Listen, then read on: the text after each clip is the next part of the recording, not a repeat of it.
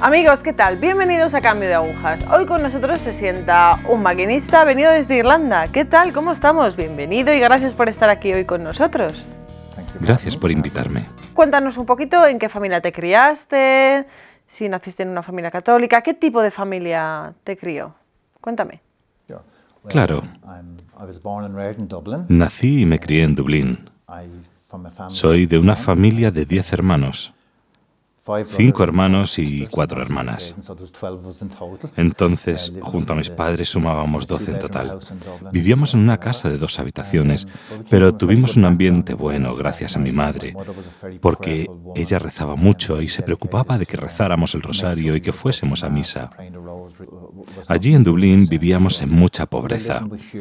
Mi padre era marinero y tenía un buen salario. Pero por desgracia era alcohólico y malgastaba ese dinero en alcohol. Cuando se emborrachaba con cerveza lo llamábamos el borracho feliz. Solía ponerse a cantar y a jugar con nosotros. Pero cuando bebía cosas más fuertes como whisky, se ponía violento. Por eso he crecido rodeado de violencia doméstica viendo cómo mi padre le pegaba a mi madre y eso me marcó terriblemente.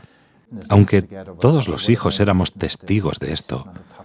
Yo normalmente lo veía todo sentado en el último escalón de las escaleras con mi hermana menor, Mary. Y yo siempre quería intervenir, pero tenía tanto miedo a mi padre por sus borracheras. Para mí era algo muy difícil el hecho de pensar en un Padre Celestial que fuese amoroso y compasivo, porque cada vez que yo trataba de pensar en Dios de esa manera, siempre tenía como impedimento el ejemplo de mi Padre terreno. Y de hecho mi conversión la tuve a través de María, la Virgen, Madre de Dios, y gracias a que mi madre rezaba a menudo el rosario. Allí en Dublín, mis amigos y yo solíamos jugar siempre en la calle Cardinal, y recuerdo que nos llamaban nuestros padres para rezar juntos el rosario por la noche. La familia que reza unida permanece unida era algo que no nos avergonzaba ya que todos lo rezábamos. Vivíamos en una pobreza tremenda. Usábamos para beber los frascos de mermelada y las botellas de leche. Nos sentábamos en cajas de madera porque no teníamos muebles. A menudo nos sentábamos alrededor del fuego e intentábamos tostar el pan allí porque cortaban la electricidad y el gas. Era una tremenda manera de vivir. Mi madre me enviaba a casa de los vecinos a pedir azúcar o mantequilla o té o cualquier cosa. Entonces ibas a los vecinos y se lo pedías y ellos también venían a pedirnos. A veces pienso, pues era una manera tremenda de vivir y en cierto modo era como leemos en los Hechos de los Apóstoles, como la primera comunidad cristiana. Y de todos modos me parece que nuestra vida en Dublín era así. Estábamos viviendo como el Señor nos pide, dando todo desde nuestra pobreza. Pues así fue como yo crecí en Dublín. ¿Recuerdas tener alguna relación más especial con, con Jesús o con Nuestra Señora la Virgen en tu juventud? ¿Recuerdas alguna vivencia en tu juventud de fe? La verdad es que, a pesar de que nos juntábamos a rezar el rosario allí sentados, y a lo mejor había una imagen del Sagrado Corazón o de la Virgen, y estábamos todos rezando, es verdad que yo ciertamente no tenía una fe propia, una relación personal con Dios como la que tengo ahora. Era algo más bien como de costumbre, porque tus padres te dicen que tienes que hacerlo, como mi madre que nos llevaba a todos a misa, pero yo no tenía esa relación personal con Dios. Simplemente hacía las cosas como a ciegas. En ese tiempo aún no podía experimentar a Dios como ese Padre amoroso. Me relacionaba muchísimo más con María. De hecho, siempre que yo quería algo se lo pedía a mi madre, nunca a mi padre porque le tenía mucho miedo por las circunstancias de su bebida y, la violencia en casa. Por eso nunca le pedía nada. De hecho, si tenía que hablar con él, balbuceaba por el miedo que tenía. Llegué a pensar que mi padre no me quería, pero ahora sé que lo que pasó es que a él le resultó muy difícil querer a cualquiera de sus hijos porque también él lo había pasado muy mal. De pequeño le llevaron a un hogar de acogida y abusaron de él. Esto hizo que para él fuera muy difícil expresar sus sentimientos y mostrarme amor. Pero yo pensaba que el problema era yo, pensaba que él no me quería a mí. Y así fue como yo tenía esta idea de que yo no era querido, pero pensé que la Virgen María de alguna manera me quería, de alguna manera me dedicaría tiempo, porque en ese tiempo me era muy difícil tener una comprensión de Dios como Padre amoroso, como hoy sí tengo. Y en esta situación de inestabilidad, eh, de disfunción familiar, ¿cambió en algún momento? No sé, ¿la situación mejoró o, o empeoró o cómo seguía igual? ¿Cómo era esta situación en casa? Tristemente, a causa de la violencia doméstica que veía en casa, me costaba concentrarme en el colegio. Por culpa de la adicción a la bebida que tenía mi padre, mi madre sufría a menudo de los nervios. Ella tuvo que coger dos o tres trabajos distintos. Estuvo también trabajando de asistenta del hogar y recuerdo que después del colegio me iba con ella a limpiar casas. Veía como ella limpiaba los váteres y restregaba los suelos de las casas y planchaba. Y yo siempre pensaba, wow, qué buena madre es. Si ella se diera cuenta, pero desafortunadamente ella tenía una autoestima muy baja. A pesar de su gran fe, no tenía, sin embargo, confianza en sí misma. Yo siempre pensaba que ella era mucho mejor que la gente a la que les limpiaba las casas. Pero bueno, entonces el momento más duro para mí fue cuando desgraciadamente encerraron a mi padre en la cárcel. Mi padre se había ido al Liverpool y estaba pasando relojes de contrabando y le pillaron en la aduana. Puedes imaginar a mi madre en casa en Dublín cuando se enteró de la noticia de que mi padre estaba ahora en la cárcel y ella allí con diez hijos pequeños, uno tras otro. Lo que sucedió después como consecuencia de esto es que nos cortaron la electricidad y algunos días después el gas. Ya no teníamos ni electricidad ni gas y aunque habíamos vivido estos tiempos ya antes, obviamente todo esto tuvo un efecto muy grande en la salud mental de mi madre y de repente un día intentó suicidarse. Una mañana de madrugada me desperté porque oí jaleo y salí al descansillo y vi a mi madre doblada así. Y mi hermano y mi hermana mayores la tenían sujeta. La llevaron al baño y mi hermano empezó a meter sus dedos en la garganta de mi madre. Yo era pequeño, estaba intentando entender lo que estaba pasando. Mi hermano estaba intentando hacer que ella vomitara porque ella había intentado suicidarse, había tomado sobredosis de pastillas. Después de esto, ¿recibisteis algún tipo de ayuda, no sé, del Estado? Mm, ¿Recibisteis algún tipo de compensación o hicieron algo? Al día siguiente nos llevaron a mis hermanos y a mí a distintos orfanatos alrededor de Dublín. Fue allí cuando mi fe fue realmente probada y yo me rebelé contra Dios. Yo fui a un orfanato que lo llevaban monjas y yo odiaba a las monjas. Entonces estaba allí y era casi Navidad y yo estaba llorando sin parar porque echaba de menos a mi madre. Estaba muy unido a ella. Y me dijo una monja esa noche, si dejas de llorar, porque mis lloros no dejaban dormir a los niños que estaban en el dormitorio también. Así que me dijo la monja, si dejas de llorar, te llevaremos a ver a tu madre mañana. Y esa noche tuve que obligarme a retener las lágrimas porque deseaba tanto ir a ver a mi madre. Entonces ese día las monjas me llevaron a ver a mi madre. Mi madre estaba tristemente en una institución mental que se llamaba St. Brendan's, que era una institución horrible en ese tiempo, y las dos monjitas que me llevaron me dijeron que me sentara ahí y esperara, y no sé dónde se fueron, quizá por una taza de té, y yo recuerdo ver unas marcas en el suelo del pasillo y comencé a seguirlas, a ver hasta dónde llegaban y cuando terminé de andar por el corredor y di la vuelta y entré en otro corredor, había unas cortinas y yo las corrí para ver qué había detrás. Y allí vi a mi madre acostada en una camilla con una bata blanca y lo que a mí me parecía como un palo en sus dientes. Lo siguiente que vi es que empezaron a darle un tratamiento de electroshock y ella empezó a temblar muchísimo y yo de verdad no podía creer que estaba allí mi pobre madre recibiendo un tratamiento de electroshock. Y recuerdo que pensé, aunque en ese momento no, allí yo era solo un niño, que en esa época mi madre tenía un problema económico y necesitaba ayuda económica. Le habían cortado el gas y la electricidad y ella tenía que dar de comer a diez hijos. Pero tristemente en ese tiempo una de las mejores maneras de ayudar a un enfermo mental era dar un tratamiento de electroshock.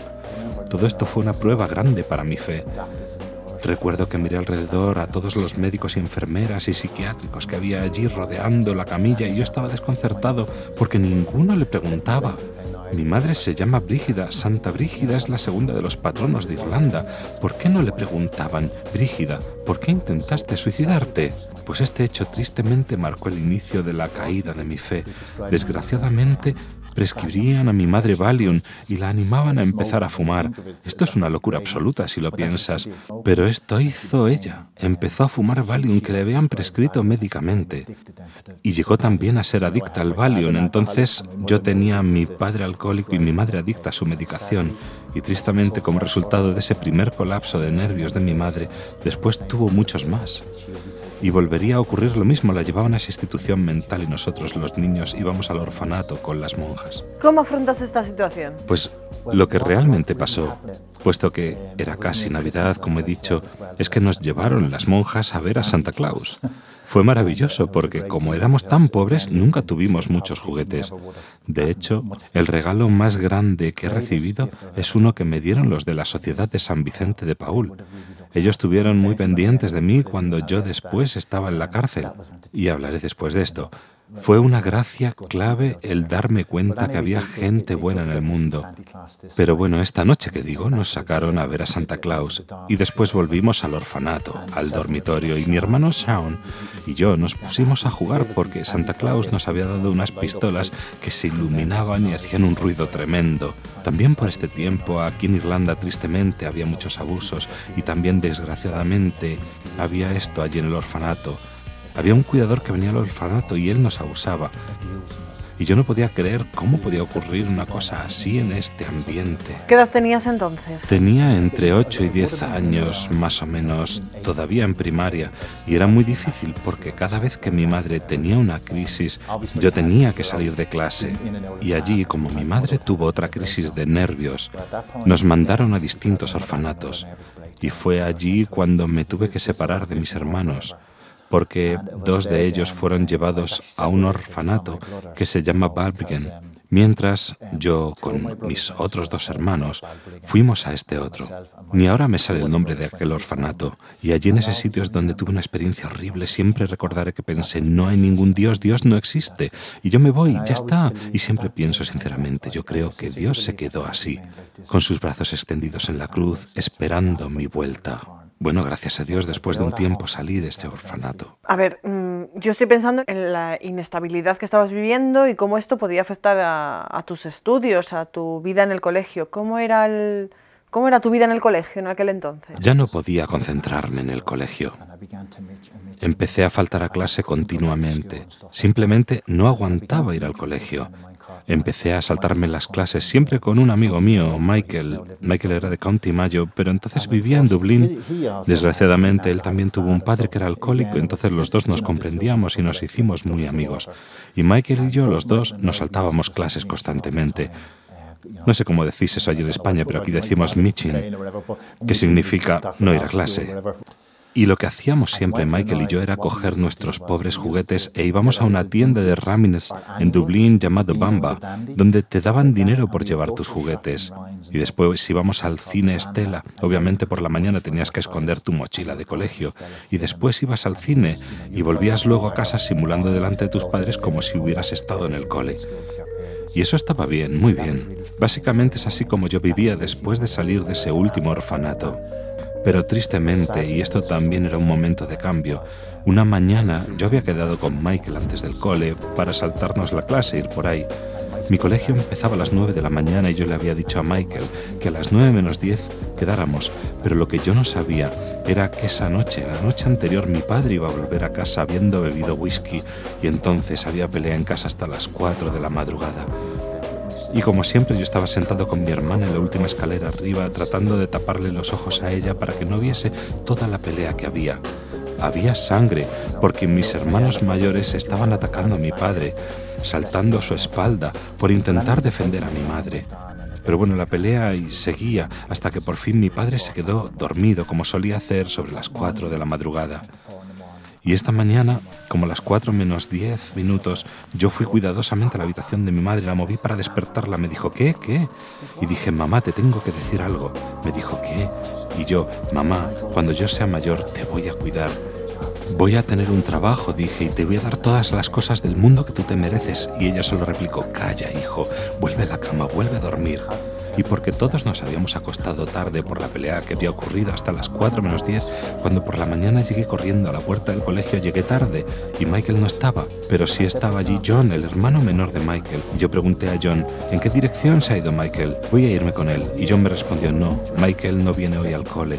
Le dije yo, que sí, que hemos quedado juntos para irnos por ahí. Y por segunda vez John dijo, no viene. Yo dije, John, sí, que yo sé que viene. ¿En qué dirección se ha ido? Por las vías del tren, por el campo de golf y por tercera vez. John negó que Michael venía ese día al colegio y ya uno de los profesores me había visto hablando con John, entonces pensé al final que yo debía entrar al colegio. Y esa tarde sobre las 4 y 10 los padres de Michael se acercaron en su coche y preguntaron si alguien conocía y había visto a un chico que se llamaba Michael Lawyer, porque no le habían visto porque no había vuelto del colegio. Y recuerdo que pensé, ay, no podría decir a sus padres que habíamos quedado para saltarnos el cole ese día. Entonces lo negué, les dije que no sabía nada, que ese día habíamos estado jugando al fútbol en el campo del colegio. Simplemente lo negué. No, no. Y Michael nunca volvió a casa. La mañana siguiente, cuando entré en el colegio, vino la policía para sacarme de clase. Yo estaba petrificado. Me llevaron a la oficina del director y él me dijo, sabemos que tú has estado con Michael saltándote clases. Estamos muy preocupados por él, Martin, muy preocupados. Este fue el segundo día que él no aparece. Yo lo volví a negar como Pedro. No, yo no, ya no fui. Y él sacó el parte de asistencia. Y se podía ver que cada vez que Michael había faltado a clase, yo también había faltado. Y yo estaba aterrorizado pensando que mi padre me mataría por haberme saltado clases. Ellos me sacaron en el coche de policía íbamos por todos los lugares que solíamos ir, Michael y yo, cuando no íbamos al cole. Pero tristemente encontraron el cuerpo de Michael la mañana siguiente había sido estrangulado. Esto ocurrió ahí por principios de los años 70. Y otra vez yo no podía creer en un Dios que fuese amoroso y compasivo. ¿Cómo podía haber pasado esto a Michael? Solo tenía 12 años y otra vez yo trataba de comprender todo esto en mi mente y no lo podía comprender. Entonces la misa del funeral por Michael fue en la iglesia de Radmines y obviamente teníamos que ir todo el colegio y esa misa, la misa del funeral de Michael, fue la última misa a la que yo fui. Yo me dije, este es el fin. No existe un Dios todo amoroso, compasivo, misericordioso, tierno. Martín, nos hemos quedado sin tiempo, así que nos vamos a quedar charlando ahora un poquito nosotros dos y a ver si, bueno, pues a ver si tu relato cambia y podemos ver luz al final del túnel. Amigos, amigos, pues nada, eh, la próxima semana tendremos la segunda parte de Martín y veremos, veremos cómo se desarrolla ese cambio de agujas. Gracias, gracias por estar ahí. Gracias.